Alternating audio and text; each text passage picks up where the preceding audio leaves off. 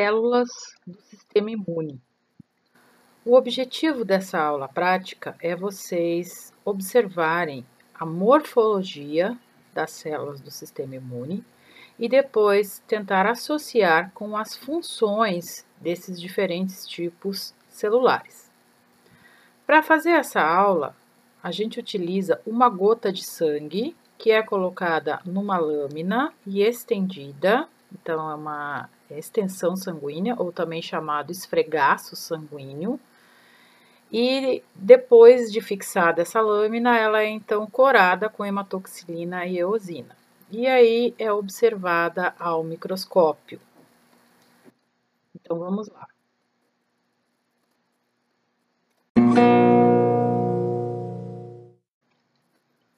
O processo que dá origem às células sanguíneas é chamado de hematopoese, e ele se inicia a partir de uma célula-tronco hematopoética pluripotente, já nas primeiras semanas de desenvolvimento embrionário.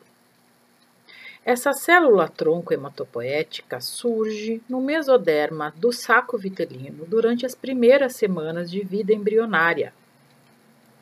Dentro de dois meses após a concepção, essas células migram, em sua maioria, para o fígado e o baço fetais, aonde a maior parte da hematopoese ocorre durante o desenvolvimento do feto.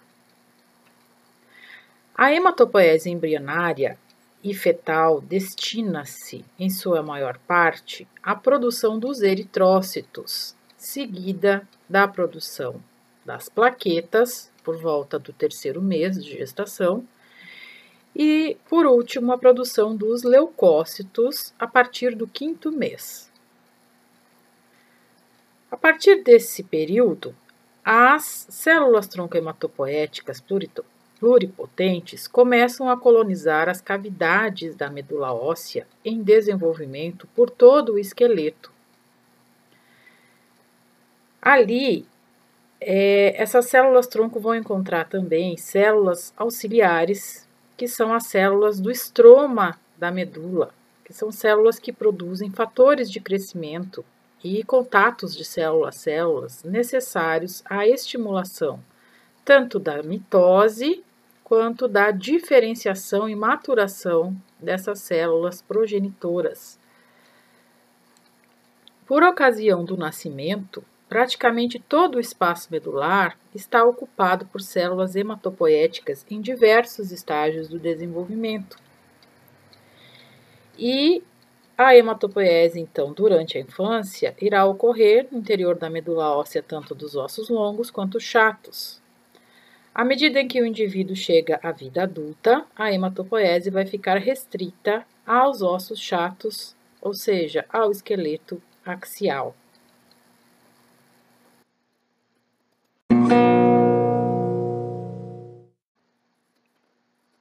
Todas as células do sangue têm origem num progenitor comum, que é a célula tronco hematopoética pluripotente. Essa célula vai começar a sofrer ciclos de divisão celular e de diferenciação, no qual ela vai se comprometer com uma das duas principais linhagens sanguíneas, que são a linhagem mieloide e a linhagem linfóide. Então, à medida em que essa célula tronco hematopoética vai se dividindo e vai se diferenciando, ela vai se comprometendo com uma das duas linhagens. Então, ao se comprometer com uma linhagem mieloide, ela vai perdendo a capacidade de se transformar nas células que são de origem linfóide e vice-versa. A linhagem mieloide vai dar origem aos precursores de diversos tipos celulares encontrados no sangue, como por exemplo a linhagem eritrocítica, que dá origem aos eritrócitos maduros, a linhagem megacariocítica, que dá origem às plaquetas, a linhagem granulocítica, que vai dar origem aos granulócitos, que são neutrófilos, eosinófilos e basófilos, e a linhagem monocítica, que vai dar origem aos monócitos e às células dendríticas mieloides. Os monócitos são as células sanguíneas que depois se transformarão em macrófagos teciduais. E as células dendríticas mieloides são as células apresentadoras de antígeno profissionais, que nós vamos ver mais, frente, mais à frente na disciplina.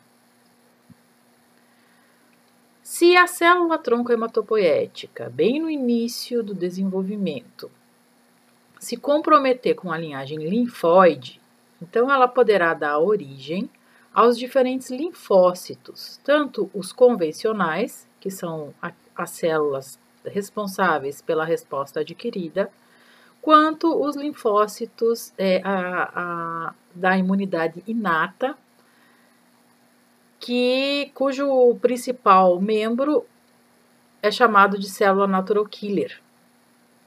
Então, os linfócitos, pequenos linfócitos, que são as células convencionais, células T e B, uh, vêm a partir dessa linhagem linfóide e as células é, da resposta inata, natural killers, e as outras da sua família também vêm desse mesmo precursor comum, precursor linfóide.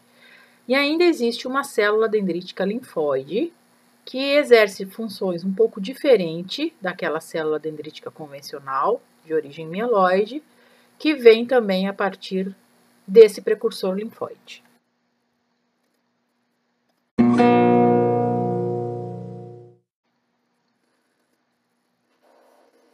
De sangue e se coloca na lâmina e se faz essa coloração de hemograma, o que se observa é o aspecto dessas células aqui mostradas nesse slide, no qual se observa que existe uma grande é, variabilidade na morfologia desses leucócitos.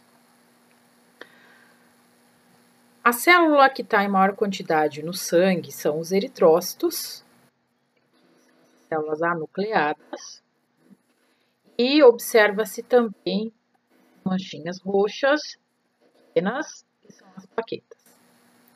Mas o que nos interessa na aula de hoje são os leucócitos, que têm essa morfologia variada.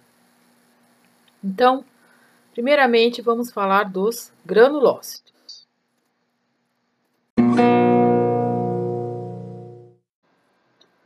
Os granulócitos. São três os granulócitos que a gente encontra no sangue periférico e que podem ser observáveis nessa lâmina de esfregaço de sangue. Os neutrófilos, que são os mais abundantes, os eosinófilos, que têm em número baixo, e os basófilos, que têm em número muito baixo. Quanto aos neutrófilos, que são células fagocíticas, entre outras funções, é, em termos morfológicos, o que, que a, ela tem característica? O núcleo dividido em lóbulos, ou seja, o núcleo está segmentado, esses lóbulos são unidos uns aos outros por filamentos de cromatina, quando a célula está completamente madura. Quando ela é liberada da medula óssea ainda num estágio não totalmente maduro, o núcleo ainda não sofreu essa segmentação. Então, ele pode aparecer como essa imagem aqui à direita, que é um núcleo em forma de ferradura, que a gente chama de célula bastão ou bastonete, que são os neutrófilos jovens. Porém, o citoplasma dos neutrófilos jovens é igual ao citoplasma dos neutrófilos maduros. E, como eles são granulócitos, eles têm grânulos finos é, que se coram com rosa pálido. Lembrando que no interior desses grânulos há uma série de substâncias microbicidas, assim como mediadores inflamatórios ali armazenados. Já os eosinófilos, eles têm papel principalmente na defesa antiparasitária, mas também estão envolvidos nas respostas alérgicas do tipo 1, principalmente. E eles têm um núcleo dividido em apenas dois lóbulos, e o que chama mais atenção na morfologia desta célula é a granulação grosseira do seu citoplasma. Então, esses grânulos de eosinófilos são maiores e se coram com a eosina, que é esse corante que tem a coloração laranja ou rosa salmão. E em menor número no sangue periférico, a gente pode encontrar ou não, numa leitura de 100 células, no, nessa gota de sangue, o basófilo, que é caracterizado por ter esses grânulos que se coram com a hematoxilina. Então, se, se coram em escuro, por vezes eles são tão densos e em tão grande quantidade que podem até mesmo recobrir o núcleo. Porém, nessa imagem observa-se que o núcleo aqui também é dividido em apenas dois lóbulos.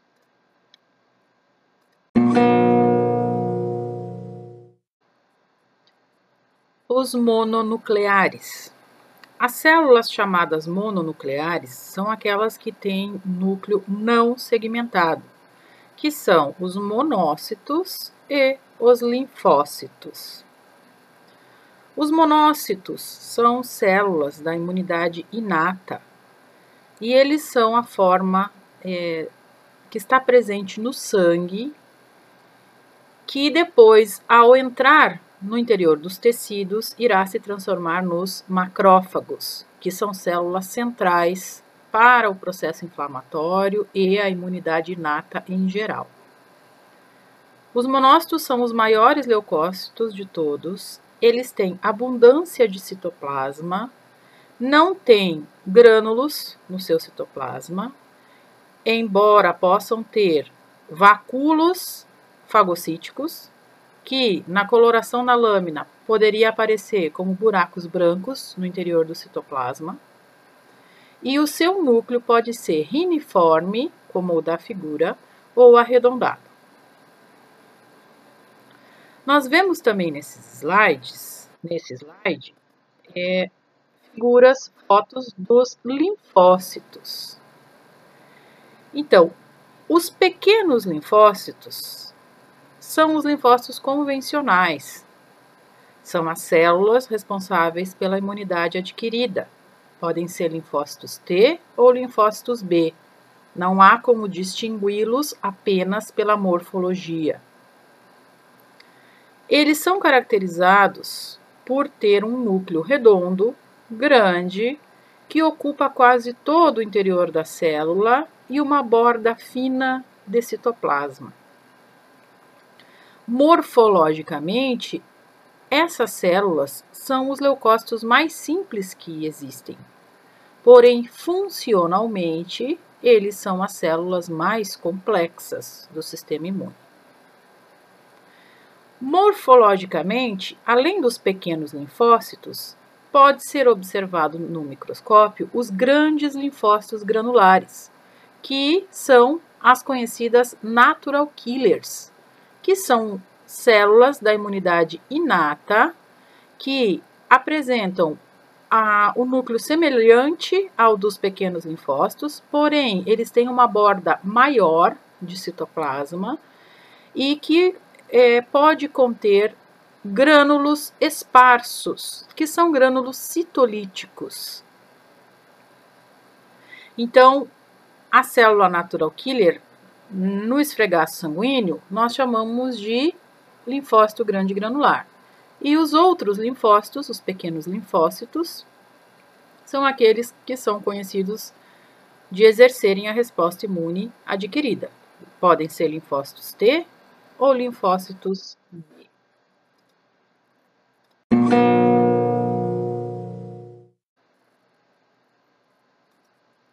Completando a fala do slide anterior, é, ou linfócitos T ou linfócitos B. Muito bem, agora que vocês já ouviram esses áudios, viram as imagens, vocês devem também é, acessar a videoaula sobre o sistema fagocitário mononuclear, que fala um pouquinho mais sobre os macrófagos e sua distribuição nos tecidos. E depois ler o material do estudo dirigido, que é uma apostila de aula prática, e executar os exercícios. Feitos os exercícios, fotografar a página preenchida e colocar no sistema Moodle. Quem não conseguir imprimir a página do exercício pode realizar o exercício numa folha em branco ou mesmo numa folha de caderno, mas o importante é que vocês caprichem e lembrem de colocar as funções e o nome, né, a identificação de vocês. Bom estudo e até a próxima!